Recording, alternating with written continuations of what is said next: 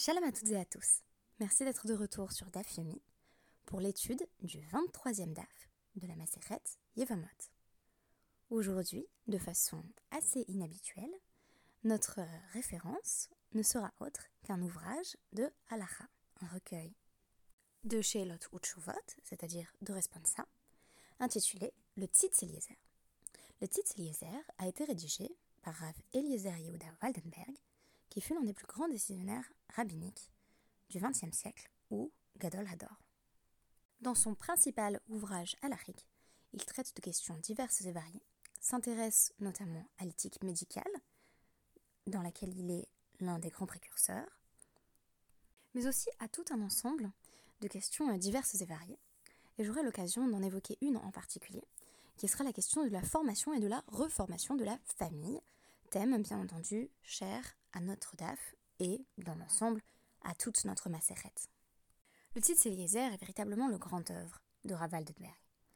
Il s'agit en effet de 22 volumes de Charlotte Chuvot parus entre 1945 et 1998.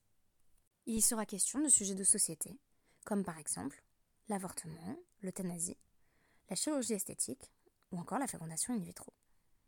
Le Eliezer, puisque l'on a coutume d'appeler un décisionnaire du nom de son œuvre principale, se prononce en vertu de sa compréhension du Rambam contre le tabagisme, comme en témoigne le huitième volume de Beor HaTorah, publié en 1993, parce qu'il estime que c'est dangereux pour le corps, évidemment à raison. Dans Tzitz Eliezer 1141 et 1243, on découvre également que le Tzitz Eliezer interdit la chirurgie de confort, qui excède selon lui le mandat du médecin, qui devrait se limiter à la nécessité de guérir. Enfin, pour citer un autre exemple d'opinion marquante du titre Eliezer, en 951, il affirme la possibilité d'avorter un fœtus qui naîtrait avec une malformation grave, y compris jusqu'à la fin du deuxième trimestre, si le fœtus est atteint d'une anomalie mortelle telle la maladie de Tay-Sachs, qui voue l'enfant à une mort certaine dans les premiers mois ou les premières années de sa vie. Aujourd'hui, c'est au sujet de l'adoption que je souhaite l'évoquer, car j'avais envie de dire quelques mots au sujet du statut alarique des enfants adoptés, en lien avec notre DAF et avec une conversation que j'eus hier avec Adassa Rochevalb au sujet de l'adoption, où elle m'a présenté un ensemble de sources très intéressantes que je souhaitais invoquer et réinvestir à travers ce podcast. Commençons par analyser dans la Gemara un principe posé par Rav Papa, en vertu duquel un mariage, même avec une femme qui nous est interdite, est bel et bien un mariage avéré. C'est le principe de Chayvelavin Tafshibeo Kidushin. Il s'agit d'un cas de mariage qui constitue, à n'en pas douter, un mariage interdit. Par exemple, c'est le cas qui va être évoqué, le mariage entre euh, un homme euh, juif et une femme mamzeret, donc une femme euh, née d'une union illicite. Alors, l'union constitue un lave, c'est-à-dire que c'est un interdit. Mais si mariage il y a, le mariage est tout de même considéré comme valide. Il n'est pas annulé parce qu'il est lui-même illicite. C'est ce que l'on apprend d'un pasouk, dirtiv, citation de Devarim 21.15. Ki ish shte nashim ve'achat Si un homme a deux femmes, l'une qu'il aime et l'autre qu'il hait. Et la question qui va être posée est la suivante. Se peut-il qu'il y ait une épouse qui soit aimée euh, de Hachem et l'autre euh, qui soit haïe de Hachem? La question est étrange puisque le pasouk, a priori, ancre la haine ou l'amour précisément dans le jugement de l'époux. La question de savoir si Hachem aime ou est une épouse semble donc non directement liée au contexte du pasouk. En réalité, c'est une perspective euh, sur la loi juive qui va nous être apportée ici, lorsque l'on nous affirme, et la Ahuva, Ahuva ben, ben quand on dit qu'elle est aimée, c'est qu'elle est aimée à travers son mariage. Tandis que celle qui est Senoa, celle qui est haïe, est haïe dans son mariage. Ve'amarachmana, qui tiena. Qu'est-ce que cela signifie? Qu'il y a un mariage qui est haïssable aux yeux d'Hachem, tandis que l'autre est favorable aux yeux d'Hachem. Le mariage favorable aux yeux d'Hachem, c'est le mariage entre deux personnes euh, dont le statut n'empêche pas le mariage. Et le mariage qui est sénois, qui est ici détesté, c'est un mariage qui unirait par exemple un homme et une mamzeret ou une femme et un mamzer. Ou encore un Cohen et une femme divorcée, ou un Cohen Gadol et une veuve. Et pourtant, Kitiyena, ce sera malgré tout un mariage. Quand bien même le mariage serait illicite aux yeux d'Hachem, il n'en constitue pas moins un mariage. De sorte que, si on prend par exemple l'interdit pour un homme d'épouser sa sœur, on pourrait se poser la question de savoir si, euh, au cas où son père se remarierait avec une femme euh, mamzeret, donc une union illicite, et avait une fille avec cette femme, est-ce que j'aurais l'interdiction d'épouser euh, cette jeune fille en tant que demi-frère de celle-ci, dans la mesure où l'union qui unit mon père à la mère de cette jeune femme que je souhaite épouser est illicite La réponse est que on considère tout de même qu'il y a bien mariage et par conséquent que je n'ai pas le droit d'épouser ma demi-sœur. On nous dit VMA. Prats les doute. Mais peut-être que euh, cela exclut les cas où le mariage représente un interdit de carette. Peut-être que si mon père avait épousé euh, sa sœur, par exemple, euh, la fille qui naîtrait de cette union ne me serait pas interdite en tant que son demi-frère, parce que c'est une union qui est inexistante du point de vue alarique, tant elle semble choquante.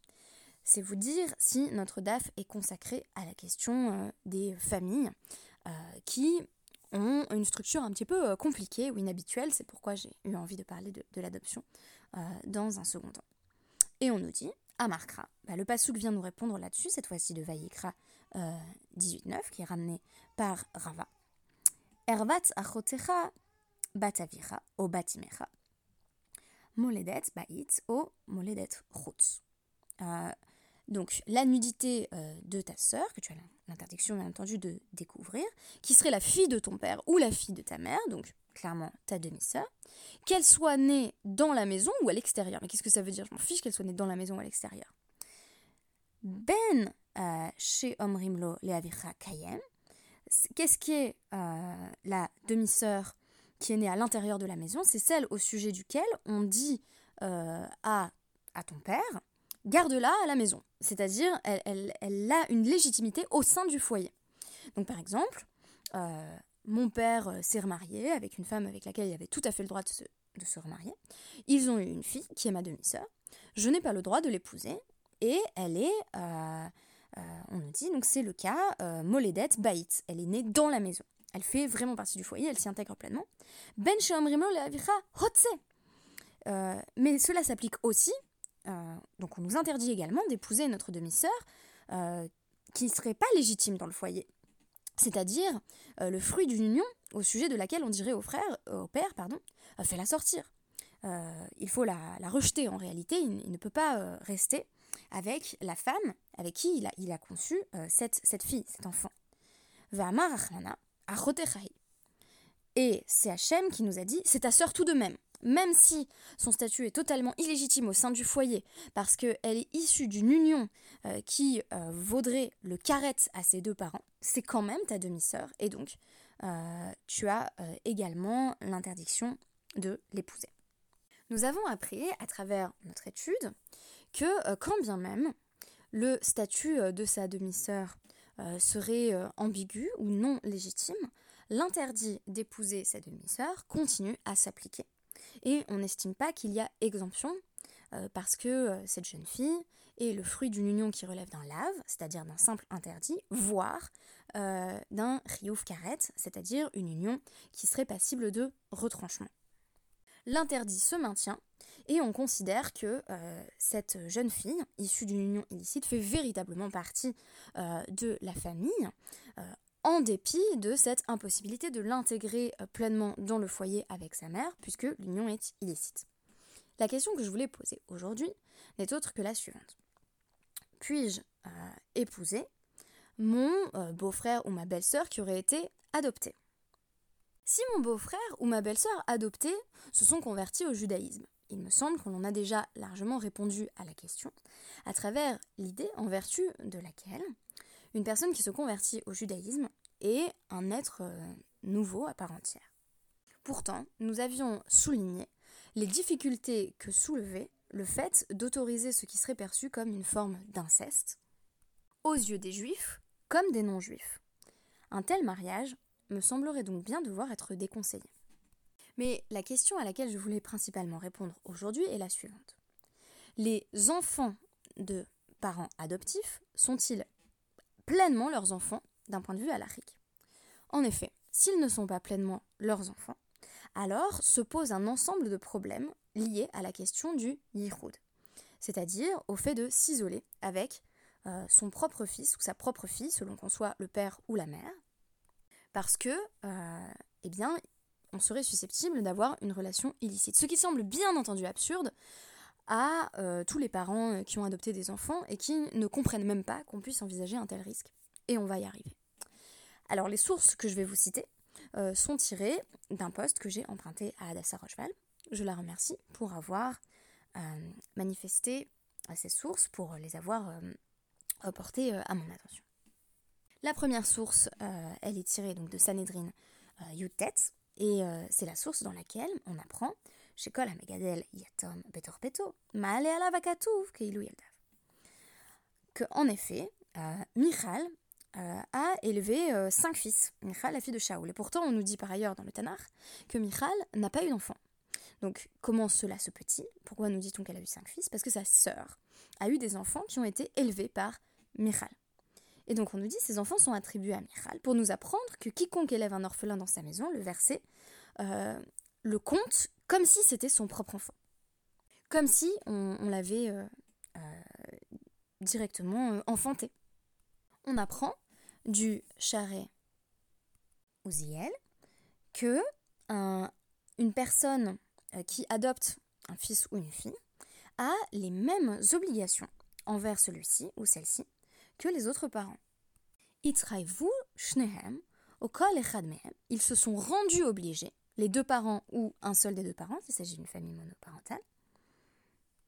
Hare, hem chayavim, les onam ou les farnesam, les chanecham, batora ou vemada, ou les lamdam banout, kederech, shehavod, shekamotan. Une fois qu'ils ont adopter ces enfants, ils ont l'obligation de les nourrir, de euh, leur apporter la parnassa, donc euh, de gagner suffisamment d'argent euh, pour qu'ils aient de quoi vivre, de les éduquer dans, en Torah comme en sciences, de leur apprendre un métier, comme le feraient leurs parents biologiques. Mais s'ils sont pleinement considérés comme des parents biologiques, alors il ne peut pas y avoir de problème de Yehoud, puisqu'on considérerait que c'est vraiment comme son fils ou sa fille.